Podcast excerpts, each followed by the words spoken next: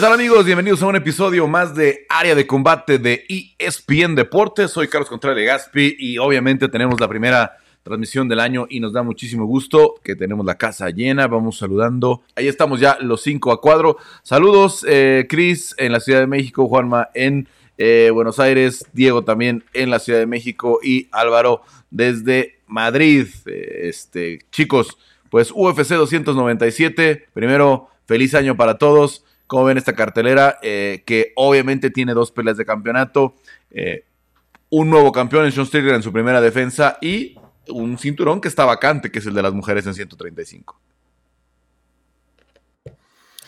Bueno, empiezo yo, por ejemplo. Feliz año a todos, chicos. ¿Cómo estáis? Qué, alegría ¿eh? de veros de nuevo a todos las caras y de estar aquí con los seguidores de área de combate.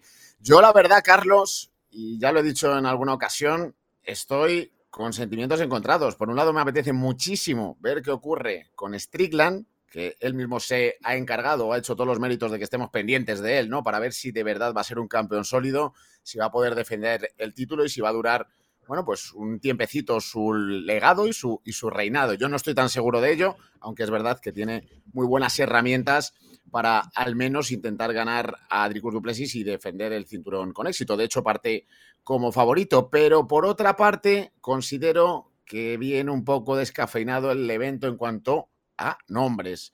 Obviamente la culpa la tienen los siguientes eventos, ¿no? Los encuadres, la planificación que han tenido y es que viene ese UFC 298 de Anaheim, donde estaremos presentes allí cubriendo el combate estelar de Iliato Puria contra Volkanovski, lo que hemos todos visto, ¿no? Que es esos anuncios de Miami que te hacen que el 299 sea una auténtica locura y el 300 que va a ser pues si cabe mejor a uno, al menos como el de Miami, ¿no? Es una barbaridad, entonces no había tantos nombres como para rellenar.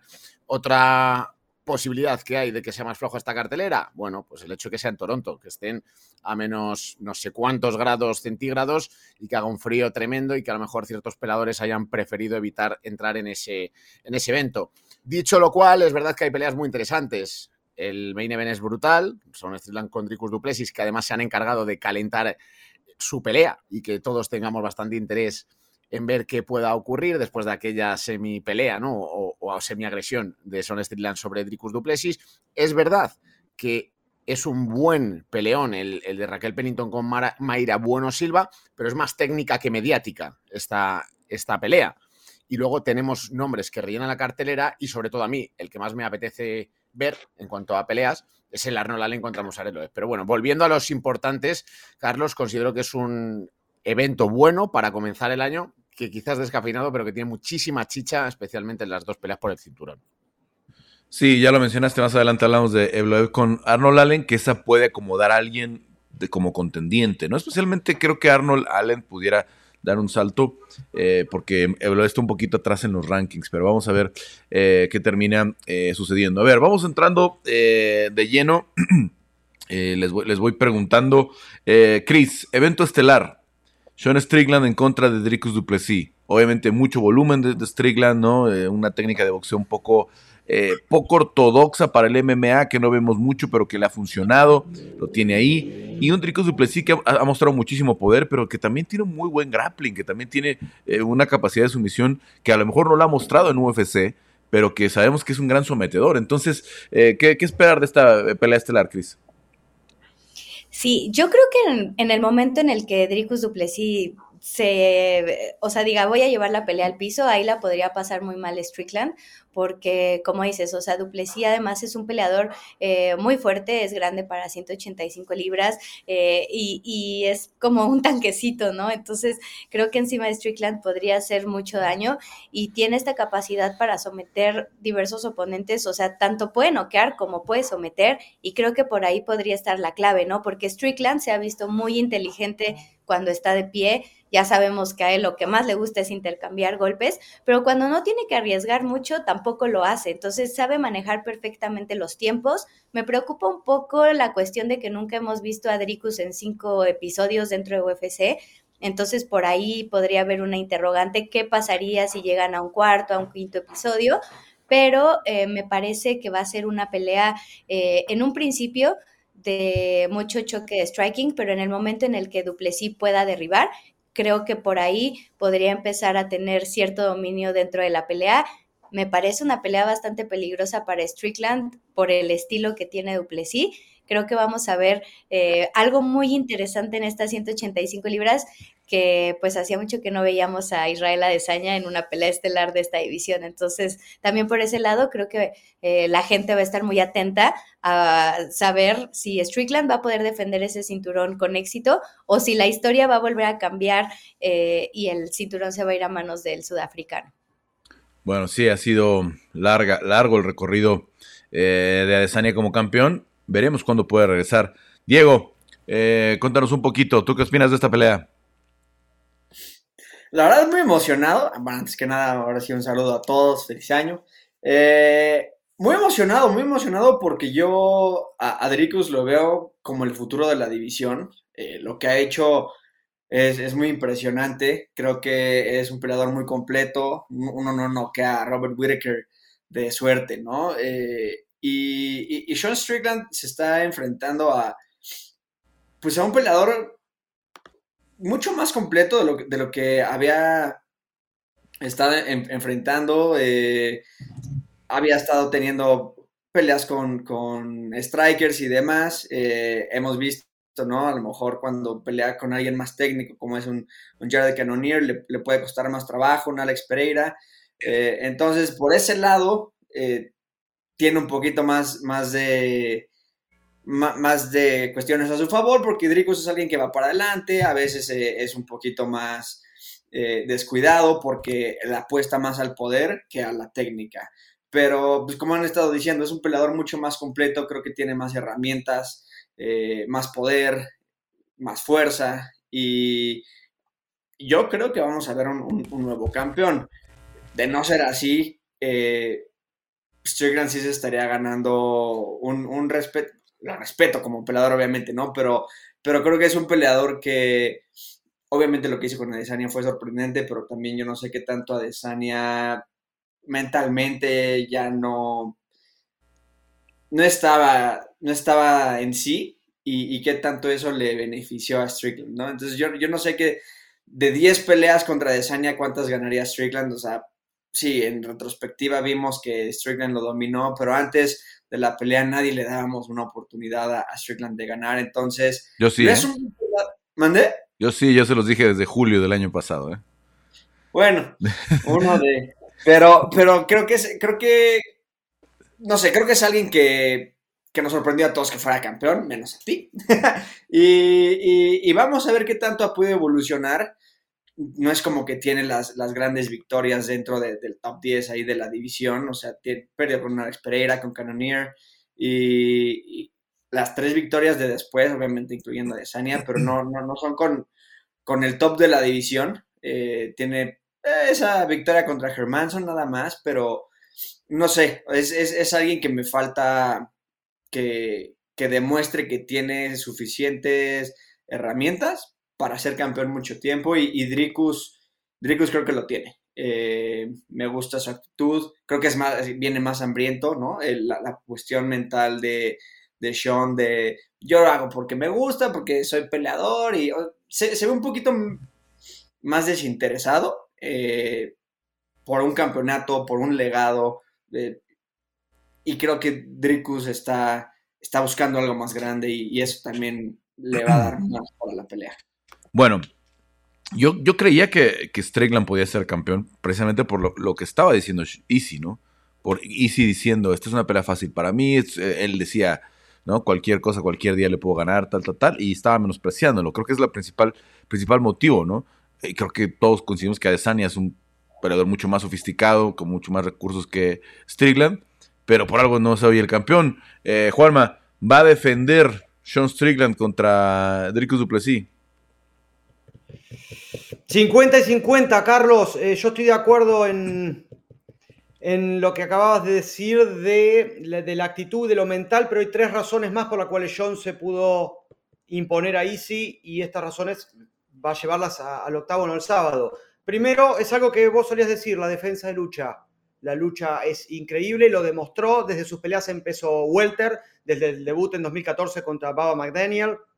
Es muy difícil derribarlo muy difícil llevarlo al suelo. Es tan difícil que tiene la segunda marca histórica en menor tiempo en posición inferior, que eso es algo que solemos pasar por arriba, porque nosotros lo escuchamos declarando, lo vemos peleando, siendo agresivo, siendo volumen, que dicho sea de paso, es el tercer peleador con mayor volumen de la división, dos posiciones por debajo de Dricus, paradójicamente. Pero es un peleador agresivo, con mucho volumen y a quien es muy, pero muy, pero muy, pero muy difícil llevarlo a la lona. Agrego un dato más, Carlos.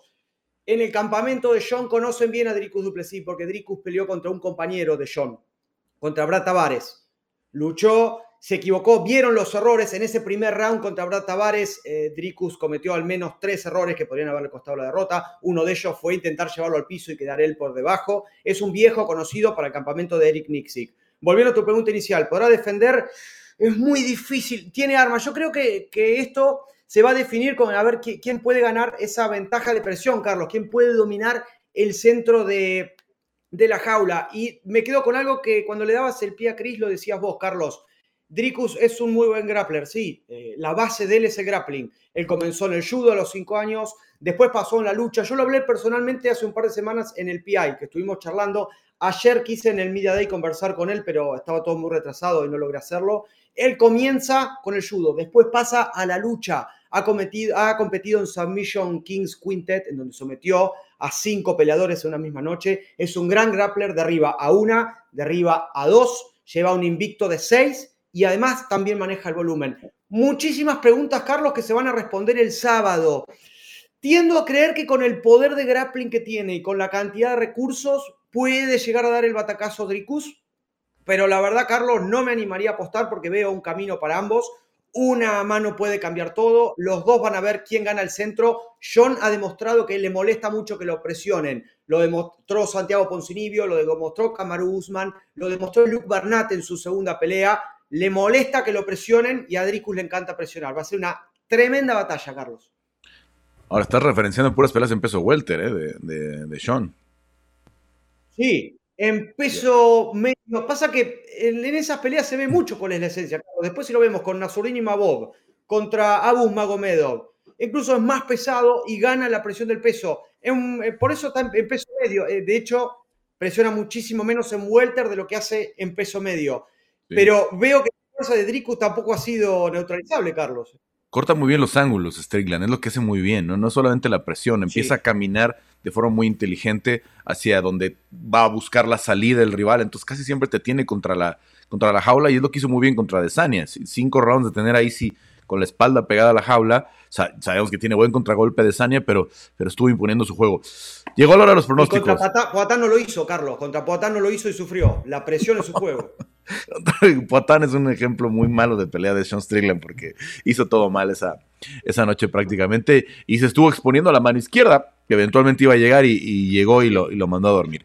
Eh, a ver, vamos, vamos con pronósticos. Em, eh, Chris, ¿quién gana? ¿Cómo? ¿Qué clase de pelea tendremos?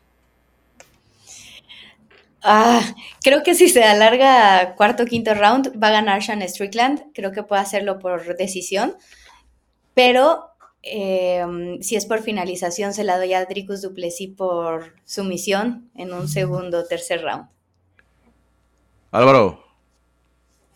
Yo creo que va a ganar Dricus Duplessis. Lo tengo bastante claro, además, chicos. Por eso os decía al inicio del programa que creo que el reinado va a ser bastante corto de Son Strickland. Creo que va a ganar Dricus Duplessis, finalizando con alguna sumisión antes de la mitad del combate. Es decir, del primer, segundo, incluso tercer asalto, parte inicial. Diego. Yo, yo estoy más, más como Álvaro. Creo que Dricus lo tiene en el bolsillo, finalización, pero yo veo a Dricus noqueando a Sean en el round 2. No, la verdad es que no, no veo que sea una noche, una pelea larga. Creo que Sean es noqueable y Dricus tiene el poder y las herramientas para hacerlo. Juanma. ¿Cómo están con las sentencias desde España? ¿Cómo se nota que están dominando las MMA latinas? Eh, con eh, yo voy a ir con una decisión eh, en favor de, Dricus, Carlos. Decisión unánime. Dricus por decisión, dice Juanma. Diego y Álvaro también dicen Dricus. Chris no se atreve a decir que Dricus porque le dio una chance por, por decisión a Sean Strickland. yo, yo estoy con Sean Strickland otra vez. es un estilo demasiado incómodo, demasiado difícil de descifrar y, sabemos que no tiene ese poder de knockout, pero creo que otra vez puede hacernos una pelea larga en la que meten problemas a, un tipo muy explosivo, a un tipo que depende, ha, dependido en UFC demasiado de su explosividad y si no, la, si no llega temprano, eh, puede meterse en problemas eh, este Dricus Duplessis. Vamos a ver, porque no sé, de, verdad con lo que pasó en el Media Day el miércoles, que tanto querramos tener todavía un campeón como Sean Strickland, ¿no?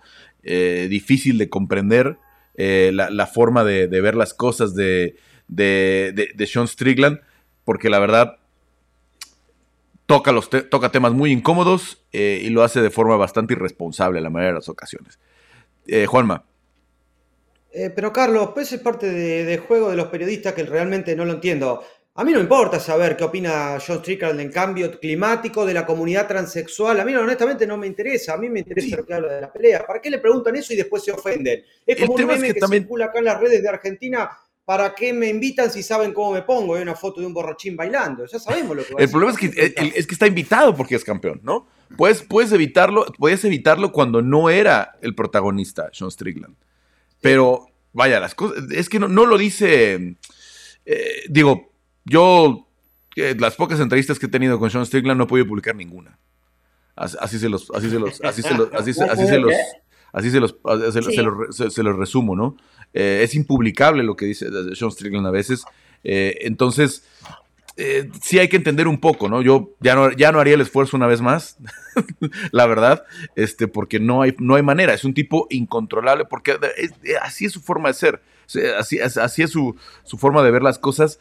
Eh, y no, no tiene una conexión, no, no tiene el cable que conecta, que te dice qué, puedes decir y qué no, y que, y que, que, vives en un mundo cada vez eh, más cambiante y en el que hay que tener respeto por los demás, por las opiniones de los demás, por la forma de ver de los demás, y él no lo tiene ese creo que es el, principal problema. Pero bueno, no estábamos aquí para hablar de, de, la, de, las actitudes de Strickland. Será complicado tenerlo como campeón definitivamente por el tema de los patrocinios, por el tema de las televisoras, de los gobiernos locales que están pagando mucho dinero por tenerlo. El caos no fue tanto en Australia, pero estoy seguro que en Canadá no les da nada de gusto ¿no? las, las, declaraciones de, Strickland y que se estén robando los, los, los encabezados estas, estas declaraciones de Sean Strickland. En fin, eh, les pregunto nada más antes de cambiar de tema. ¿Creen que Strickland o Dricus Duplessis alcanza a ser estelar en el UFC 300? Hoy que estamos todavía en la incertidumbre y hace falta aparentemente un gran, un gran estelar en UFC 300. ¿Creen que uno de ellos dos puede hacer el rescate? Yo creo, Carlos, que podría llegar a ser la única. Lo veo lejano, pero de ser, solo porque estás preguntando esto, si llegara a ganar Duplessis, y a Desaña vuelvo que no lo veo muy. que no lo. Eh, los tiempos no me dan. Pero jugando a qué podría ser, creo que podría ser Easy. Yo también lo dudo, pero sería un gran estelar, ¿no? Duplessis con Adesanya. Eso sí, pero por la otra parte. O sea, quiero decir, ellos mismos no deben, para mi punto de vista, no, tienen la suficiente entidad y proporción o proyección mediática como para encabezar un UFC 300. Si de la otra parte lo complementas con Adesanya, pues creo que es una opción, pero los tiempos corren y ya sabemos cómo funciona esto. Ya tienen que sacar mucho dinero ¿eh? para que esta gente vuelva muy rápido. Diego, Chris. Igual, o sea, creo que podría, podría ser, pero no tiene, eh, o sea, podría ser el estelar de un pago por evento normal, de algo como 300. 300 es una cartelera muy difícil, ni siquiera te podría decir idealmente cuál debería de ser eh, la pelea estelar de, de, un evento como lo que quieran hacer. Creo que Adesanya tiene un poco de star power. Lo perdió después de, perder de esa manera. Y Dricus creo que apenas está haciéndose ese nombre. Entonces puede ser, pero como un numerado. Para lo que quieren, no lo veo. Chris. Y también lo veo complicado en el sentido de las declaraciones de Adesanya, ¿no? O sea, de querer tomar el tiempo fuera, de que a lo mejor eh, pues quería hacer otras cosas y no estar pensando en una pelea de cinturón. Y más, o sea, imagínate pensando una pelea de cinturón en, en UFC 300, ¿no? En una de las carteleras más importantes en los últimos cinco años. Entonces, ah, yo sí lo veo un poco complicado. No por el lado ni de Strickland ni de Dricus en caso de que la pelea termine pronto y depende cómo, cómo acabe si es que se van a decisión. Pero si quieren tener a Israel la desaña por este cinturón, la verdad es que sí lo veo complejo. Bueno, eh, ahí está un poquito el, evento estelar de UFC 297. Pasamos al coestelar. les pregunto en forma muy concreta, em, ¿quién va a ser la nueva campeona de las 135 libras femeniles y por qué? La risa te compromete, Cristian. Ahora, ahora empiezas tú. Híjole, yo creo que el momento está para Mayra Bueno Silva, o sea, creo que es de estas peleadoras que llegaron a la división, pues para darle mucha vida, o sea, es una peleadora que tiene muchísima calidad, que salió de Chute Box, el mismo gimnasio donde entrenaba Charles Oliveira, ya ha pasado un tiempo en ATT allá en Florida, eh, ha entrenado pues ya con campeones, o sea, como lo es Alexandre Pantoya en 125 libras. Creo que Mayra ha agarrado muchísima experiencia, mucha confianza también, porque a pesar de que la última pelea pasa a ser no contest, pues someter a alguien como Holly Holm, pues tampoco es sencillo, ¿no? Entonces, eh, creo que Mayra Bueno Silva viene con este gran paso, sin embargo, Raquel Pennington, pues tiene mucha experiencia, o sea, fue parte del primer TOF hace 10 años, eh, ya en esta década dentro de UFC, pues ha enfrentado prácticamente a todas las rivales de 135 libras, tuvo una oportunidad por el cinturón, después cambia de gimnasio y se ha puesto a trabajar muy, muy duro para conseguir esta racha de victorias que son cinco y tener esta oportunidad. Sin embargo, creo que por el lado eh, tanto del momento como de la capacidad para finalizar, eh, creo que está para Mayra Bueno y creo que ella va a ser la nueva campeona de 135 libras. Cristian va con Mayra Bueno Silva. ¿Quién más? Carlos. doy un paso al frente. Álvaro siempre ganando el micrófono a, Juan. dale, por favor, por favor. Trae lleno el pecho. Dale, dale, tranquilo, dale tranquilo. Dale tranquilo.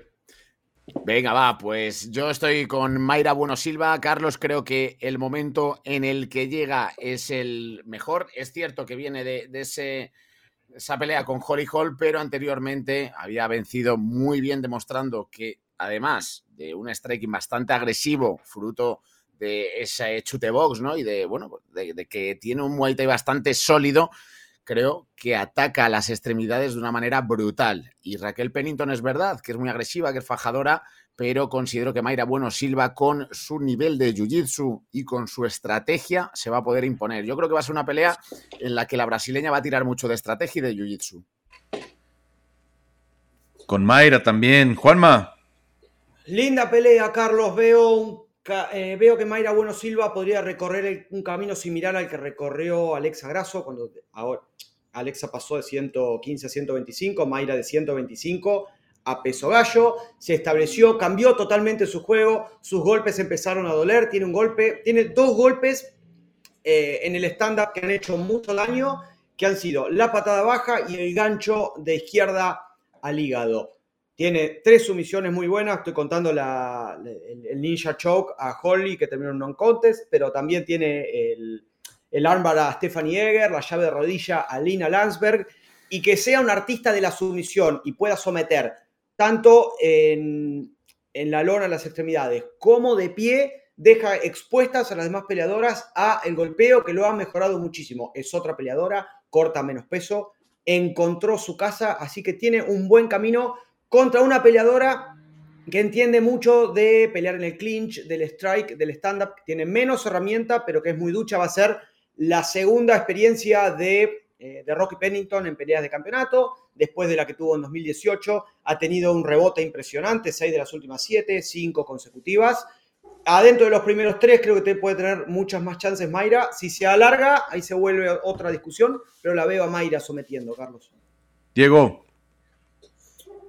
eh, eh, Juan me dice linda pelea, la verdad, eh, no, sé, no sé qué tan de acuerdo estoy, creo que es una pelea que al, final del día cuando un, campeón tan dominante se va de una división y la deja así de abierta, queda, quedan, quedan preguntas de si el nuevo campeón es, realmente lo que merece la división, creo que también una Juliana Peña que llegó a tener una trilogía con la campeona, merece más ese, ese, esa oportunidad, ya veremos. No tuvo la trilogía, ¿no? Se quedó, se quedó corta la trilogía. Quería ah, la claro, trilogía, dos nada más.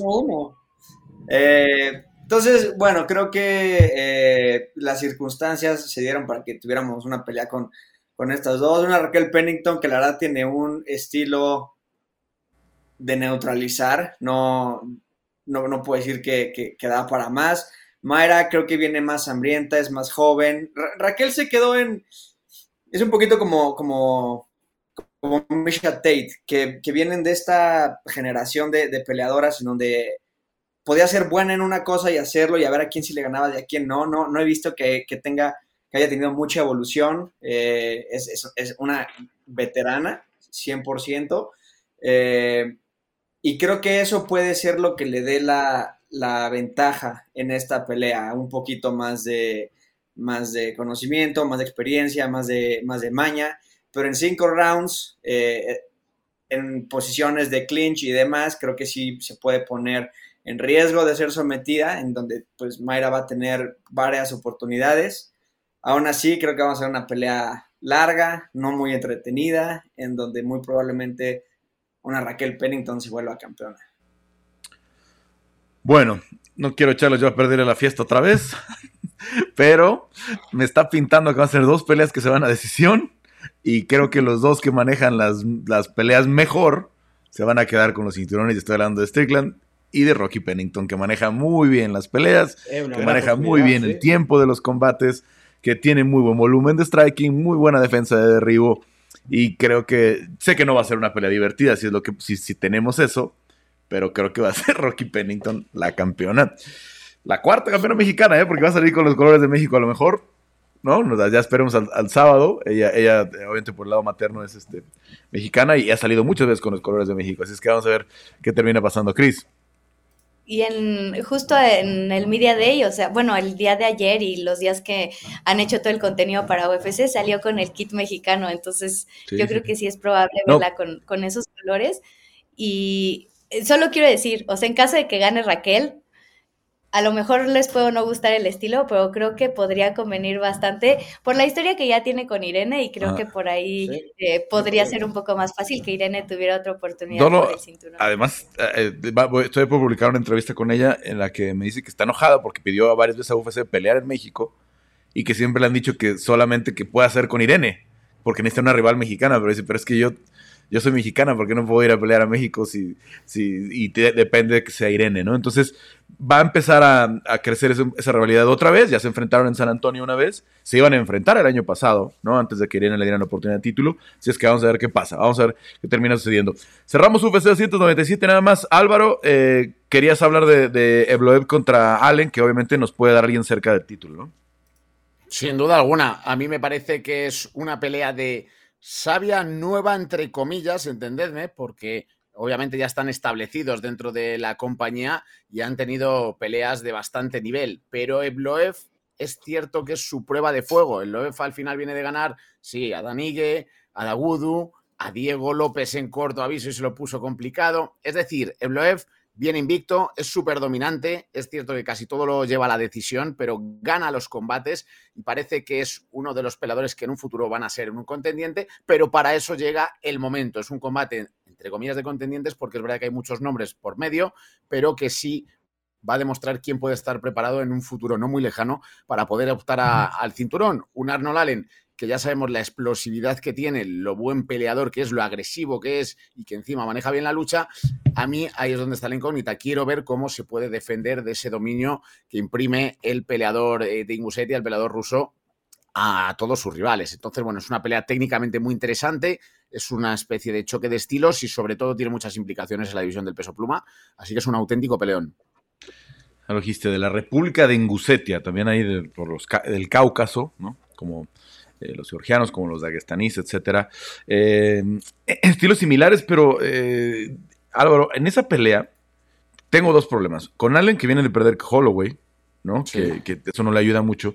Y con Mobsar, si no hace algo espectacular, Mobsar ha ganado todos sus peleas por decisión en UFC. ¿Cómo haces un highlight reel para vender una pelea de campeonato con Mobsar Eblo?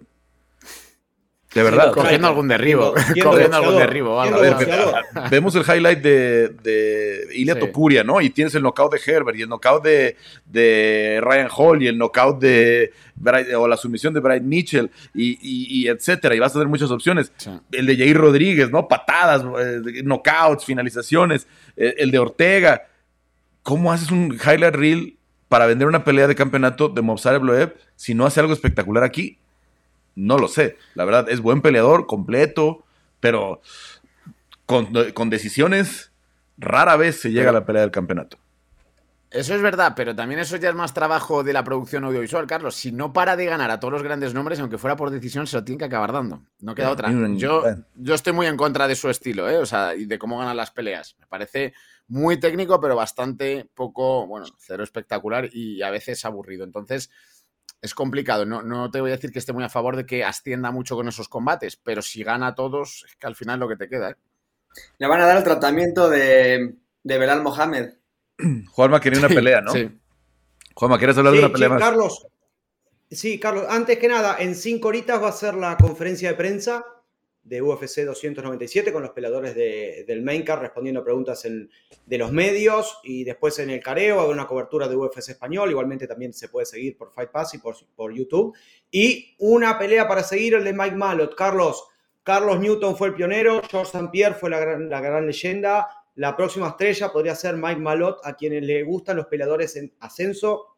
Este chico prometía en el circuito regional, después pasó por Dana White Contender Series, en donde ganó el contrato tras una guillotina a Simon Smotritsky, que parecía que directamente le iba a cortar la cabeza. Fue tremenda, la mejor guillotina de la historia de Contender Series. Peleó tres veces, fue una estrella en el evento anterior eh, en Canadá, en el Roger Center de, Vancouver, cuando le ganó a Adam Fugit. Va a pelear ahora contra Neil Magny, el eterno umbral de los peleadores para entrar al ranking. Pasó Ian Garry, ahora va a estar Mike Malo, tiene muy buen juego de pie y una vez que la pelea se va al suelo, las llaves que tiene este chico son tremendas, típicas del lugar donde entrena. Entrena en el Team Alpha Male con Uriah Faber, tiene la misma guillotina de Dani Castillo, de Chad Méndez, un peleador para seguir chicos, si gana va a entrar al ranking de las 170 libras, así que esa es una pelea para seguir, Carlos. Bueno, eh, Mikey Malo de verdad, la atmósfera cuando peleó en, Vancouver fue espectacular. Espectacular. Lo de Toronto, estoy seguro que el sábado va a ser una locura su salida. Está lejos todavía del top 10, pero tiene dos peleas y la de Contender Series eh, es un tipo con muchísimas. Tres peleas y la de Contender Series es un tipo con muchísimo talento. Todas las finaliza entre el primero y segundo round. Tiene una finalización de segundo round, todas las más ha sido de primero. Eh, y, con, y con Neil Magny puede ahora sí ya cerrarle el candado a Neil Magny y decirle, ya no eres el que el que cuida la puerta. Si, logra finalizarlo, creo que eh, estaría dando un salto importante. Eh, Chris, ¿algo más para ver en 297? Ah, creo que la pelea de Charles Jourdain me llama muchísimo la atención contra Sean Woodson. También eh, Charles pues es un peleador muy emocionante creo que podría por ahí estar la clave para ver una pelea de la noche por el estilo de ambos, ¿no? Además viene de someter, viene encaminado y Sean Woodson que siempre es un peleador, eh, pues que también le gustan las, las finalizaciones. Entonces esta pelea en las preliminares a mí es de las que más me llama la atención. Diego. Me la ganó Chris, también es la, pelea que, más tengo ganas de ver fuera de, de las del evento estelar. Pero, pero también Brad Katona, el, primer peleador en ganar dos veces el Ultimate Fighter, eh, se va a enfrentar contra, contra Garrett Armfield. Creo que Brad Katona, uno de los, de los 135 más eh, subvalorados, eh, es poderoso, es fuerte, es decidido, es muy técnico. Entonces creo que con, con, una buena pelea, con, con algunas finalizaciones, lo vamos a ver en el top 10, top 5 muy pronto. Bueno, está Barry Old, está Yasmin Yasudavicius, está Gillian Robertson, muchos canadienses obviamente en la cartelera. Lógicamente es allá en Toronto este sábado. No se pierdan toda la cobertura por ESPN Deportes y obviamente en ESPN Plus pueden comprar el segmento de pago por evento en los Estados Unidos. Eh, antes de terminar con el asunto MMA, em, peso ligero tiene un panorama muy extraño y les quiero preguntar, ¿quién creen ustedes que debe ser el siguiente retador de este panorama? Islam Makhachev obviamente anuncia que él quiere pelear en junio, pudiera ser en Arabia Saudita, ahora que el evento de Arabia Saudita se postergó a junio, pudiera ser uno de los, eh, el otro pago por evento que estaba programado para el mes de junio, antes del 29 de junio, que será la International Fight Week, y ahí dijo Conor McGregor que quiere pelear con Chandler, aunque no es oficial. ¿Qué pasa con el peso ligero? ¿De dónde tenemos que sacar al siguiente retador? Tenemos tres peleas claves. Benoit Saint-Denis en contra de Dustin Poirier, que son los que tienen más tiempo para pelear en junio. ¿no? Benoit Saint-Denis contra Dustin Poirier, que no ha peleado con Makhachev, eh, y pudiera ser, a lo mejor si hace algo espectacular, Dustin Poirier. Tenemos el BMF con Justin Gaethje en contra de Max Holloway. Holloway no es peso ligero, pero si le gana a Justin Gaethje, pudiera meterse a la conversación. Y tenemos, obviamente, Alex campeón, Charles Oliveira en contra de Armand Sarukian. Rápidamente, para ustedes, ¿quién y por qué debería ser el siguiente retador de Islam Makhachev? El ganador de Sarukian contra Charles, Carlos. Sí. a mí no me, cabe duda. Porque eh, el BMF agarró ya para otro lado, necesita al menos ganar eh, Justin, ganarle la pelea a Max Max vuelve a 155 después de fines de 2018. Dustin Poirier viene de perder por nocaut. Benoit Saint-Denis recién es el primer step up en, dentro de los top 10 después del, del knockout. De todo, ha crecido muchísimo, pero está un paso más atrás incluso que Sarukian. Eh, me parece que Sarukian Charles es la pelea, una pelea que tenga el resultado que tenga Carlos, me parece que es un cambio de era. Charles Oliveira saliendo de su prime de a poquito y entrando el nuevo MMA de la 155. Tengo una debilidad con este chico, me parece que va a cambiar la división. Uno de los tres mejores grapplers de la historia de peso ligero. Me parece que la final tiene que salir de ahí, Carlos. Estoy con Juanma, ¿eh? no me cabe duda. Sí, dale, Chris. que yo solo agregaría, o sea, sí estoy de acuerdo con lo que dice Juanma, pero en caso de que gane Justin Gaethje, sí lo metería en esa conversación para, para poder ser retador a este cinturón. Yo me quedaría con el ganador, sin duda alguna, de, del Sarukian Oliveira. Lo único que no sé cómo van a cuadrar son los tiempos, ¿no? Lo que hemos estado hablando en, alguna ocasión, que es si Mahachev va a querer pelear en junio, si Mahachev va a querer aguantar un poco más. Él ha dicho que quiere mantenerse activo. Igual les tienes que castigar, entre comillas, os doy que seáis los contendientes al cinturón, ya lo dijo en su momento Dina White, pero el que gane, si no sale muy lesionado, en dos mesecitos está peleando otra vez. Y claro, dos meses de preparación solo contra Ilama Hachev, no sé yo si va a continuar muy largo ese reinado del peleador ruso. Ese va a ser el problema, que las posibilidades eh, de pelear en junio sería el primer fin de semana de junio o el del 21 de junio. Entonces, yo creo por eso meto en la conversación, sobre todo a Benoit Saint-Denis, que es una cara fresca, que es un tipo explosivo, que si finaliza Dustin Poirier se va a traer va a ser un arrastre gigantesco para un evento en Arabia Saudita, con horario europeo, con Islam Mahashev. Sería la bomba en Francia. ¿eh? Todo el mundo querría ver esa pelea. Eh, Diego, nada más tú también decías Armand contra Charles, ¿verdad? Justo, es, son los dos peleadores que tienen más a su favor, que no vienen de alguna derrota o que están enfrentando, o que justo, ¿no? O sea, Gage enfrentaría a un peleador que no está en 155. Eh, entonces, son los dos peleadores que tienen más condiciones a su favor. Como bien dice Chris, eh, en caso de que gane Gage, a lo mejor sí lo puedes meter a la, a la, pelea por el cinturón. Pero justo lo de los tiempos, ¿no? Eh, si gana, pues bueno, puedes, eh, puedes saltarlo una fila de, de, 10, 12 peleadores si quieres y, vamos a ver cómo lo hace contra, contra un luchador como, como Makachev. Creo que ganarle a, a, Poirier después de una derrota como la que tuvo contra Gagey no lo merita, pero sí lo que necesita hacer la UFC. No dudo que lo vayan a hacer. Eh, pero tampoco es una pelea que entonces vamos a decir a la hora de analizarla, ah, bueno, es que las posibilidades de Sandini contra Makachev son enormes, ¿no? Creo que sí es un striker tan puro como lo hemos visto. Ah, hay, que, hay que ver más de él. Entonces, eh, no sé, o sea, no, no, me encanta, pero no dudo que lo puedan hacer. Ahí está, ahí está el escenario, ahí está UFC 297. Y hablando de Arabia Saudita, 24 de febrero será el evento de campeones de PFL y contra Bellator. Tendremos más tiempo para analizarla, probablemente la próxima semana que no hay evento de UFC y tenemos una conferencia importante donde se hará más a fondo. Pero ahí está ya la noticia. Jesús el Mudo Pinedo en contra de Pitbull eh, Freire, eh, que obviamente es la pelea más atractiva para nosotros los hispanoparlantes. Eh, los peruanos obviamente estarán muy orgullosos solamente de que se haga esta pelea, pero si le gana Pitbull va a ser una locura si logra algo más de este tamaño Jesús Pinedo. También en la cartera se anunció la presencia de Joel Romero en contra de Thiago Santos, muy interesante. Y otras tres peleas de campeonato que desafortunadamente, por ahí Renan Ferreira contra eh, este Ryan Bader es interesante. Magomed Kerimov en contra de Jackson también es interesante. Eh, pero no tenemos algunas de las peleas que la gente quería ver, especialmente Kyla Harrison en contra de Chris Cyborg. ¿No? que se juntaba con una pelea de box que tiene Cyborg en estos días y vamos a ver si eso termina sucediendo en el futuro, porque es lo que todo el mundo quiere ver, sobre todo de PFL en contra de Velator. Vamos a platicar más a fondo de eso Y hablando de Arabia Saudita, sin dejar el tema, pues ya está por acá Quique Rodríguez, que lo vamos a, incluir ya por aquí. Aquí que nada más a ver si, si podemos este, agregarlo. A ver, Quique, te veo en el Green Room. A ver, ahorita vamos a ver si Quique puede entrar. Nada más déjenme pedirle que se vuelva a conectar. Eh, porque, a ver, eh, porque tenemos a. A ver si aquí ya está Quique.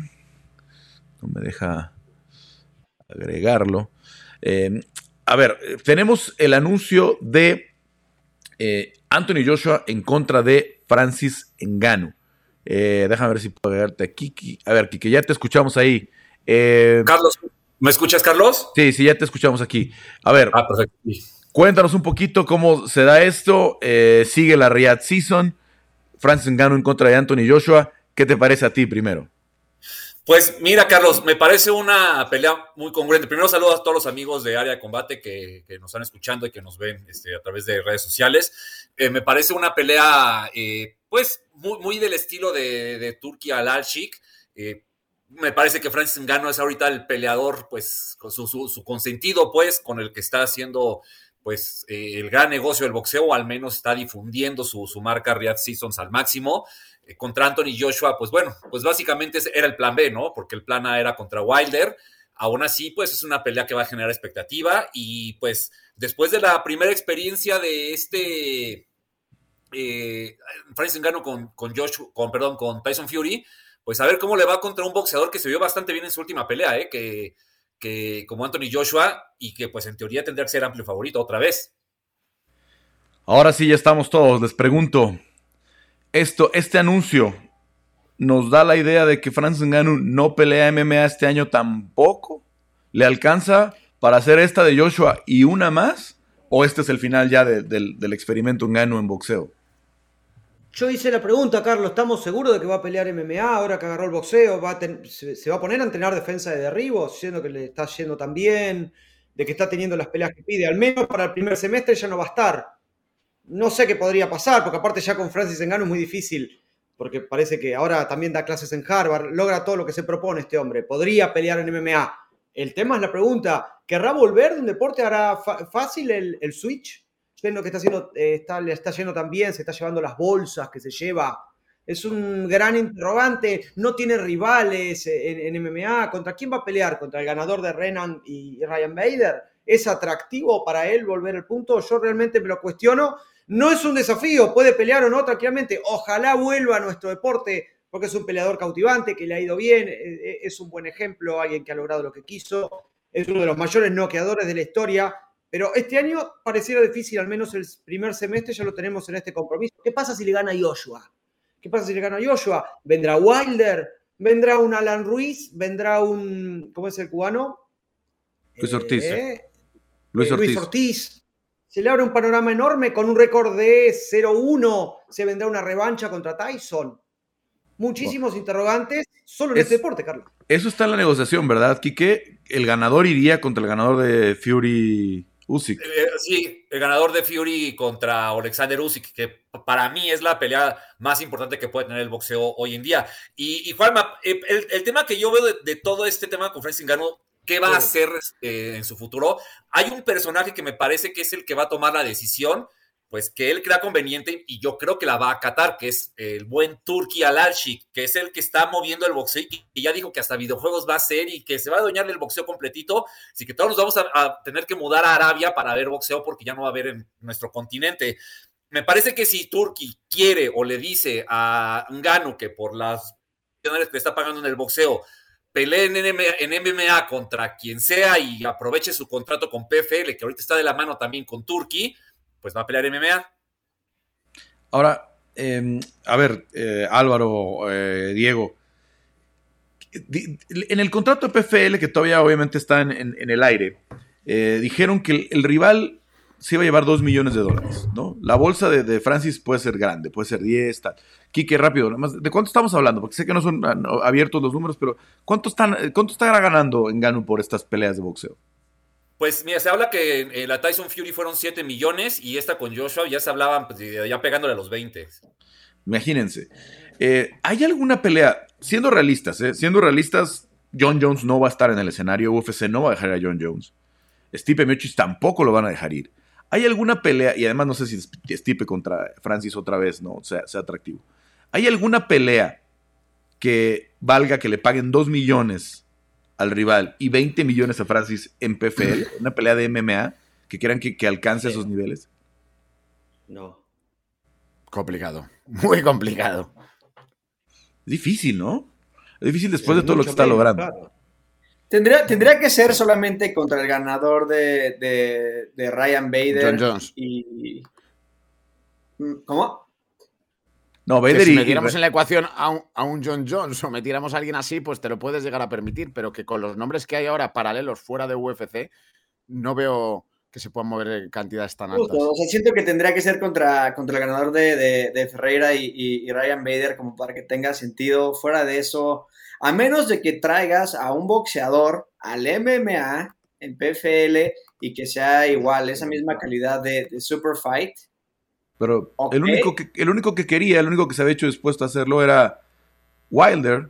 Wilder, que- pero ya que dijo que perdió ya no la- bonos en diciembre, ganas de seguir peleando porque hizo ayahuasca, ¿no? Algo así. Entonces, eh, exactamente, o sea, fuera, fuera de, de- de esa posibilidad, no, no veo que, que haya una, una, una super fight en el, en el MMA para, para Ngannou fuera de la UFC. Bueno, Carlos Francis eso ya lo estipulaba, por eso estipuló que el, que el pago sea millonario para su rival, porque sabe que tampoco tiene rivales de peso fuera de UFC. pero ya lo hemos platicado. Yo, yo sé de al menos dos pesos completos que ya entraron a la agencia libre, dos clasificados en el top 10 del UFC y que les dijeron, mm, bueno, vamos a ver ya cuando Francis pelee si está el dinero o no está, ¿no? Ya cuando, eh, y al final dijeron, no, pues renuevo con UFC, ¿no? Aunque sea garantizarme tres, cuatro peleas de aquí a un año, dos años, en lo que eh, de- decide PFL si va a haber, si va a haber oportunidad o no. Eh, Eso está, está, está todo en el aire, como decíamos. Cerrando ya para poderlos dejar ir y, y- y quedármenos con Quique para platicar del boxeo. Pronóstico tempranero. Joshua contra Francis Ngannou. ¿Tiene posibilidad Francis después de lo que vimos con Tyson Fury? Sí, tiene, Carlos, con el trabajo de clinch y con el gancho de izquierda, yo voy por los puntos contra Anthony Joshua. Para mí una pelea mucho más difícil que la de Wilder, por el estilo que tiene. Curvilíneo, más conservador, me parece que tiene todo para ganar a la distancia. Juanma dice, se va a decisión y gana este Francis. Diego, a ver. No, Joshua, Joshua. Joshua, ah, ya, ya. Joshua, Joshua. Eh, Yo, yo también creo que la transición eh, a, a box de, eh, toma un poquito más de tiempo, sobre todo enfrentándose con los Elite, pero, pero Francis Ngannou nos, nos sorprendió muchísimo en su primera y, y quién sabe, ¿no? O sea, de que puede conseguir el knockout, puede. Bueno, Álvaro. Yo creo que se va a relajar en algún momento Anthony Joshua y vamos a ver un KO de Francis Ngannou. Me subo al barco boxístico de la bestia negra de Francis. Bueno, y Chris. A mí también, a mí no me importa, ya saben que yo eh, confío en Francis Ngannou, o sea, creo que lo hizo bastante bien en esta pelea con Tyson Fury, así que también le voy a dar la victoria a Francis, creo que, como les decía, lo está haciendo muy bien, es top 10 ya del ranking, entonces imagínense eh, que le dieran una oportunidad de títulos y vence a Anthony Joshua, yo también voy por el poder de Francis. Quique, cerramos contigo. Pues mira, yo, yo creo que yo, yo lo, después de lo visto de Anto- por Anthony Joshua en diciembre, pues me parece que él debería de llevarse la pelea, incluso pues noqueando a Francis Ngannou, pero también decir que si hay un boxeador que es de mandíbula frágil y lo ha demostrado en más de una pelea, pues es Anthony Joshua, ¿no? Entonces, si se supone que la gran virtud de Ngannou es su, es su pegada, pues, pues, pues va a haber una sorpresa, ¿no? Aún así, pues yo espero que Joshua, después de esa reconciliación que tuvo consigo mismo ante Otto Walling, después de un par de años muy, muy complicados o, o muy angustiantes en su boxeo, pues, pues, pues ver esa versión tan lúcida de él, pues, pues me parece que, que hay que darle ese crédito, ¿no? Bueno, pues ahí está, ahí está. Eh, yo la verdad, yo creo que Joshua se lo va a tomar muy en serio. Creo que la lección de Tyson Fury la aprendieron todos y no creo que le alcance a Ngannou, pero bueno, pues ya nos sorprendió, ya sorprendió al mundo, ya se ganó esta gran bolsa, ya se metió a la conversación con los grandes pesos completos de, la actualidad y eso creo que es algo que nadie teníamos visualizado. Eh, chicos, Chris, Álvaro, eh, Diego, Juanma, gracias por acompañarnos en este primer área de combate del año. Me quedo un ratito con Quique para platicar de boxeo, pero nos vemos el próximo eh, jueves aquí en área de combate. Un placer, chicos. Muchas Gracias, gracias. chicos. Jugando a todos y disfruten las peleas. Bye, bye a todos. Que disfrutéis. Ahí está, eh, pues ya. Eh, bueno, se me, se me desconectó también por acá Quique accidentalmente. Vamos a darle un segundito para que se vuelva a conectar. Eh, ahí está ya regresando eh, Quique. Para platicar, obviamente, de cosas interesantes, Quique, que tenemos esta semana en el boxeo. Obviamente quiero preguntarte primero, y ahorita si quieres tocamos más temas, pero a Artur Beterbiev, otra Ajá. finalización, otro knockout, eh, son 20 ya en su carrera. Eh, ¿Qué sigue? ¿Se, concreta ya la de Bivol? Sí, de Carlos, de hecho, esa, e- e- esa pelea con Dimitri Vivol, pues ya estaba firmada, ¿no? Ya e- es una pelea que, que desde antes de este combate ante Callum Smith ya se, había anunciado que para Arabia Saudita estaba, estaba pactada. O sea, es- está el tema del Ramadán, que, que so- sobre todo en el caso de Artur Beterbiev, pues es un creyente y que va y que lo, practica pues durante el tiempo, que me parece que es por ahí de abril, mayo. Eh, pasando eso, pues bueno, ya, ya se puede hablar de la pelea, ¿no? Se dice que sería por ahí de junio, julio, pero sí es un combate, Carlos, que pues que ya está, ¿no? Y, y el propio Turki Alalshik, después de la, inmediatamente después del triunfo de, de este Artur Beterbiev, subió una foto con los dos boxeadores desde su cuenta de, de un encuentro que tuvieron en, el, en Arabia en, eh, cuando pelearon Gano contra Tyson Fury, así que pues podemos dar, eh, digo, no oficial, sinceramente, pero pero pues, pues sí, por un hecho que esa pelea en algún momento va a suceder porque pues ambas partes la están buscando, es la pelea que los dos quieren, los dos ya se olvidaron de Canelo y de cualquier otra cuestión que tenga que ver pues fuera de las 175 libras, son los dos campeones y es una pelea que, que le viene muy bien al boxeo. Definitivamente, ¿no? Y, ahora sí ya cada vez eh, la bola de nieve de los fans, al menos están eh, algo que hay que agradecer, que, que yo- a mí yo ya lo ya platiqué la otra vez y no estoy nada, no me gusta nada la idea de que se, se vaya al horario de la tarde para América, que obviamente es el mercado más grande, donde se venden los pagos por evento eh, y donde está la base mayor de fans del, del- del boxeo, ¿no? Donde está en Estados Unidos, es- en, en México, obviamente, eh, hay una base gi- gigantesca. En Europa, obviamente, hay mucho eh, fan. No creo que en Arabia Saudita el fan local sea gran seguidor del boxeo, ¿no? Ellos están apostando mucho a que venga gente de Europa, a que venga gente de Estados Unidos, a que vengan, que visiten la, la- Riyadh, que visiten Arabia Saudita, eh, como lo hace Emiratos Árabes también con el tema de UFC, como lo hace con el tema de la Fórmula 1 y otros espectáculos, ¿no? Etcétera. Pero eh, al menos el fan está teniendo las peleas que quiere, ¿no? Parecía que Usyk contra Fury no se hacía nunca y ahí está. Parece ahora que esta pelea no se hacía nunca y ahí está. Y tuvimos un año, en el 23, que vimos peleas que parecían imposibles, ¿no? La de Tank contra Ryan García, eh, la de Spence. Spence, Spence Crawford, ¿no? Eh, al menos el, el fan del boxeo en estos eh, últimos meses está teniendo peleas que quiere ver. ¿Qué- ¿En qué lugar pones esta de, de Beterbiev contra Bivol? Híjole, Carlos, a mí me parece que, que sí es una de las más importantes, definitivamente. Es una de las peleas más grandes que puede tener este deporte. Yo sé que estamos en una época, pues, en la que quizás los nombres, los grandes nombres, y es curioso, no son norteamericanos como en otras épocas, pero eso, eso está bien, ¿no? O sea, digamos que el boxeo importante no es de una sola nacionalidad, pueden puede venir de, de- de muchos lugares. Y, y hoy, pues, Arabia Saudita es quien quizás está eh, abriendo las puertas a estas grandes peleas, haciendo que fluyan. Y a mí me parece que Beterbiev, Bivol, pues, pues que también vienen de, de un país donde el dinero, pues, también corre bastante bien, como lo es Rusia, más el apoyo de Arabia Saudita, pues a mí sí me parece una pelea muy importante. Yo, sinceramente, si tuviera que dar tres peleas grandes, o sea, importantísimas, o si las mejores que podría tener este año el boxeo, aparte de, de, este, Tyson Fury contra, eh, contra Alexander Usyk, sería Arthur Beterbiev contra Dimitri Bivol y un Devin Haney contra Gervonta Davis. Esas para mí serían tres peleas, pero brutales. Bueno, esos que están en este. En ¿Cómo se llama? En, en, en pactadas para Arabia Saudita, pues ya tenemos ahí más o menos alguna fecha. Está Riyadh Season, que normalmente impulsa el invierno en, en, eh, Arabia, pero que se está alargando, ¿no? se está alargando ya, estás llegando a marzo, abril con, con eventos. A 12 meses. Sí, se va a alargar para, para, para todo el, el año. Eh, Quique, ¿qué más tuvimos de la semana pasada? ¿Qué viene para esta eh, semana carteleras interesantes de box? Pues mira, Carlos, eh, tuvimos a un boxeador, eh, un franco-camerunés, está Christian Mbili, que bueno, que está, eh, lo promueve una, una promotora canadiense que, con la que copromocionó Top Rank esta función de Arthur Beterbiev, fue la preliminar. A mí me parece que este, a mí me, llama la atención este Christian Mbili, Carlos, es un boxeador alto, fuertísimo, extremadamente fuerte, es un toro, es un roble, es un sí, pues un portento físico. No es el más técnico, pero es un tipo que presiona, que va adelante, que tiene mucho aire. Y, me llama la atención que, que, siendo un 168 que está entre los cinco clasificados en cualquiera de los cuatro organismos, absolutamente ninguno de los nombres importantes en el boxeo, en las 168 libras, absolutamente ninguno lo menciona como para hacer una pelea importante.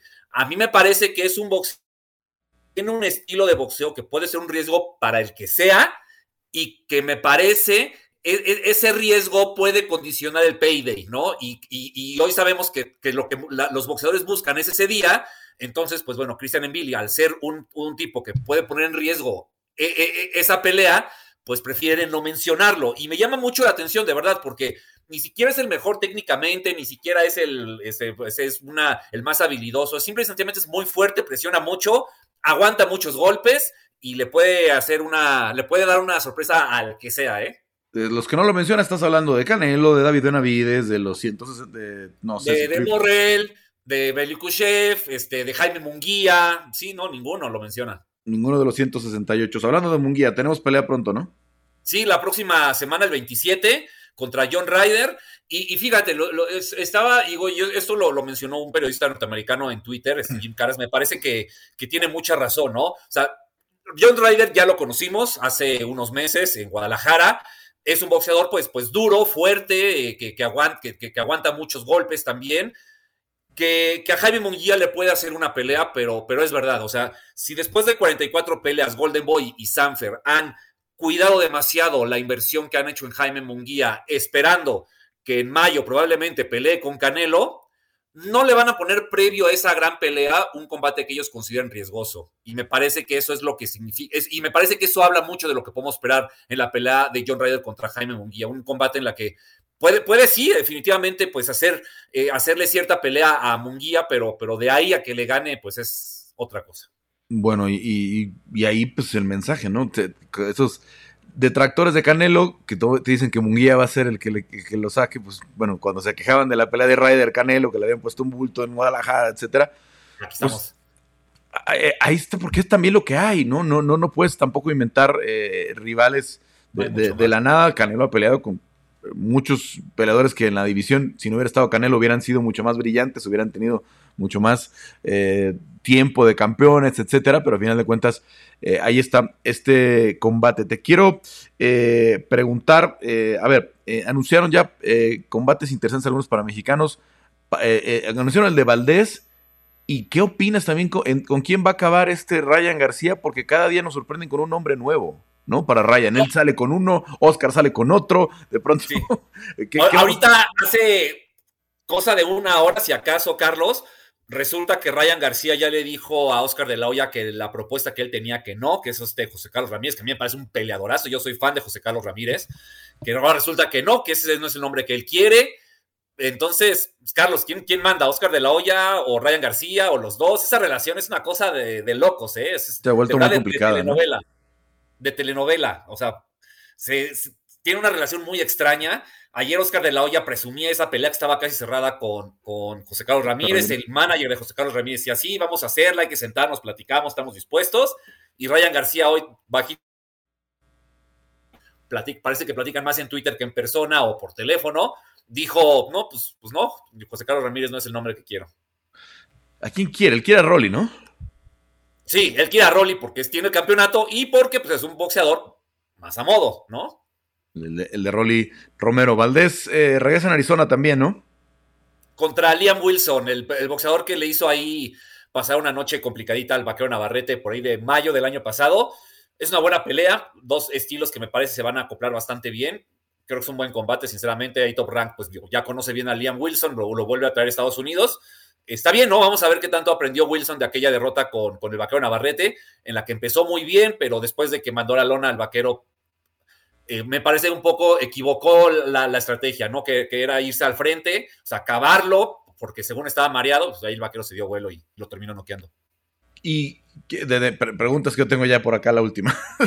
¿Qué representa para, para Sandor Martín firmar con, con, con Top Rank? ¿Qué, qué ves en su futuro? Pues mira, eh, me parece que, que, Sandor Martin pues entra simple y sencillamente a, engrosar la lista de 140 libras. Eh, pues es un hombre, pues en teoría es el mandatorio para pelear con, con Devin Haney en el Consejo Mundial de Boxeo. Entonces, simple y sencillamente me parece que Top Rank se está asegurando a un peleador para ellos tener pues el control total de, de una posible pelea de campeonato mundial que haría cierto ruido. Personalmente, una pelea entre Sandor Martin y Devin Haney no me emociona tanto por los estilos pero, pero bueno, es un boxeador que está ahí bien clasificado, que, que, que, está a las puertas de un campeonato, y Top Rank, como lo hizo también con Oshaki Foster, pues simplemente lo, lo, lo, trae de su lado para que esos campeonatos queden en, la, en manos de la empresa. ¿Lo ves peleando con Henny este año? O? Sí, sí lo veo muy viable, sí, definitivamente. Y más si los dos ya, ya tienen, pues, este, eh, bueno, Haney sabemos que es un poquito agente libre. Eh, yo, yo sí la veo posible, sinceramente. Bueno, y ya nada más para cerrar, Kike, esta semana, ¿qué, tenemos para, para seguir? Eh, esta semana, digo, creo que es una semana más o menos tranquila. Me parece que la pelea más destacada es, es el combate entre, bueno, Natasha Jonas y Micaela Mayer. Eh, suben de 135 a 147 libras, eh, un título de la, de la, de, la, de la, Federación Internacional de Boxeo que está vacante, que, que ahí dejó, me parece, esta eh, Jessica McCaskill. Creo que es una muy buena pelea, muy interesante en cuanto a a boxeo femenil. Carlos, eh, me parece que este fin de semana es un poquito tranquilo, previo a lo que se viene el 27 con, con Munguía Ryder. Bien, bien. Esto que mencionabas de Miquela, eh, de Miquela Mayer, eh, y con la, el anuncio de ambas, porque Clarissa Shields regresa a PFL, regresa a pelear MMA, sí. y, y, también pa parece que Amanda Serrano van, va, tiene ese anuncio, ¿no? Eh, ¿Qué pasa? Alicia Van Garner, que por cierto ya la perdonaron, le dijeron. Ah, sí. De, no pasó no. nada. ¿no? No, no, sabías, entonces no importa. ¿Se va a quedar como la máxima estrella, Alicia? ¿O, o, o qué crees que va a pasar este año? Bueno, yo sigo pensando que la máxima estrella puede ser Katie Taylor. ¿no? Y Katie Taylor, pues digo, después del triunfo con Chantel Cameron, sigue, sigue estando muy vigente. Hijo, el tema de, de, de, de Clarissa Shield es muy complicado, Carlos. El, el, hecho de que se vaya a la MMA pues a mí me parece que es un claro indicativo de que pues no hay peleadoras para ella, ¿no? O sea, por ahí me decían que, que según se habían retado a Alisa Baumgartner y, y Clarissa Shields, pero oye, hay 20 libras de diferencia, o sea, no hay manera, sí, sí, ¿no? Alicia dijo que no va a ir a 55, pero que, que piensa que puede bajar a 44, 45 esta... Eh, Esta, Clarissa, es, ¿no? Y yo no creo que ella, sinceramente, en las categorías en las que ha peleado, yo dudo mucho que pueda bajar a, a, a, a cerca de las del, del welter. De las es algo que ella descartó desde el principio porque ella intentó antes de PFL ir a UFC pensando en una eventual pelea con Amanda Nunes. Y le dijeron, sí, pero es 145, no más. Y, y, dijo y que Clarissa no. dijo 45, yo jamás. Lo que ha hecho en MMA ha sido en 155, donde estaba, había categoría en PFL, y ya no hay categoría de 155, de hecho ya la bajaron a 155. Entonces, yo no veo que Clarissa baje a 45. No, no, no hay manera. O sea, su físico me parece que que no da para eso, y más si ya se, si ya se acomodó en 160 libras, ¿no? O sea, ya, ya no sí. hay manera. Entonces, sinceramente creo que Clarice está en una situación muy complicada en la que pues básicamente no puede hacer carrera en el boxeo porque no hay con quién. Entonces pues, tiene que buscar de dónde pues, pues conseguir trabajo, ¿no? Y, y, si lo encuentra en PFL, pues, pues qué bien, ¿no? grandes. Sin ofender, Clarissa nos dijo una vez en la, ahí en la sala de prensa eh, de UFC, le preguntaron y dijo, y se señaló el trasero y dijo, esto no lo puedo cortar esto, sí. o sea, dice, puedo cortar de aquí, puedo cortar de aquí, pero dice, esto no lo puedo cortar, esto, esto no se va, ¿no? O sea, es, es, ancha de caderas, de, sí. eh, ¿no? Entonces es, es, muy complicado pensar, ¿no? En, en, en, en, el sacrificio. Cuando hablas de la musculatura y todo eso, todo se puede cortar y se puede bajar el, el agua, pero hay partes como los muslos, eh, el trasero, todo eso que es muy difícil, muy difícil sacarle sí. el, el, el, peso y, y, y se ve se ve complicado. Mucho morbo en esa rivalidad entre Baumgartner y, y, y Clarissa, pero parece que se cae en redes sí. sociales. Sí, se va a quedar en redes sociales, Carlos. Son pesos muy distintos y no hay manera, ¿eh? De verdad. O sea, no hay manera que, que, las dos puedan encontrar un peso intermedio porque no, o sea, una no lo va a dar y la otra, la otra no va a llegar, entonces está muy complicado. Bueno, Quique, pues como siempre te escuchamos en el estilista. Eh, gracias por el análisis eh, esta semana. Platicamos más a fondo de la pelea de, de, Munguía la próxima. Y pues bueno, feliz año, y gracias. Gracias. No, gracias a ti, Carlos. Igualmente, feliz año y feliz año a todos los eh, escuchas de área de combate. Bueno, ahí está Quique Rodríguez con el boxeo. Gracias a Cristian Tetzpa, a Diego Lecanda, a Juan Ibarra, Álvaro Colmenero que nos acompañaron esta eh, semana en área de combate, a todos ustedes que nos estuvieron siguiendo en la transmisión. Y también, les recuerdo, suscríbanse en las plataformas de podcast a área de combate que tendrán todas las semanas en eh, los espacios de ESPN Deportes. Soy Carlos Contreras Gaspi, los espero la próxima aquí en área de combate.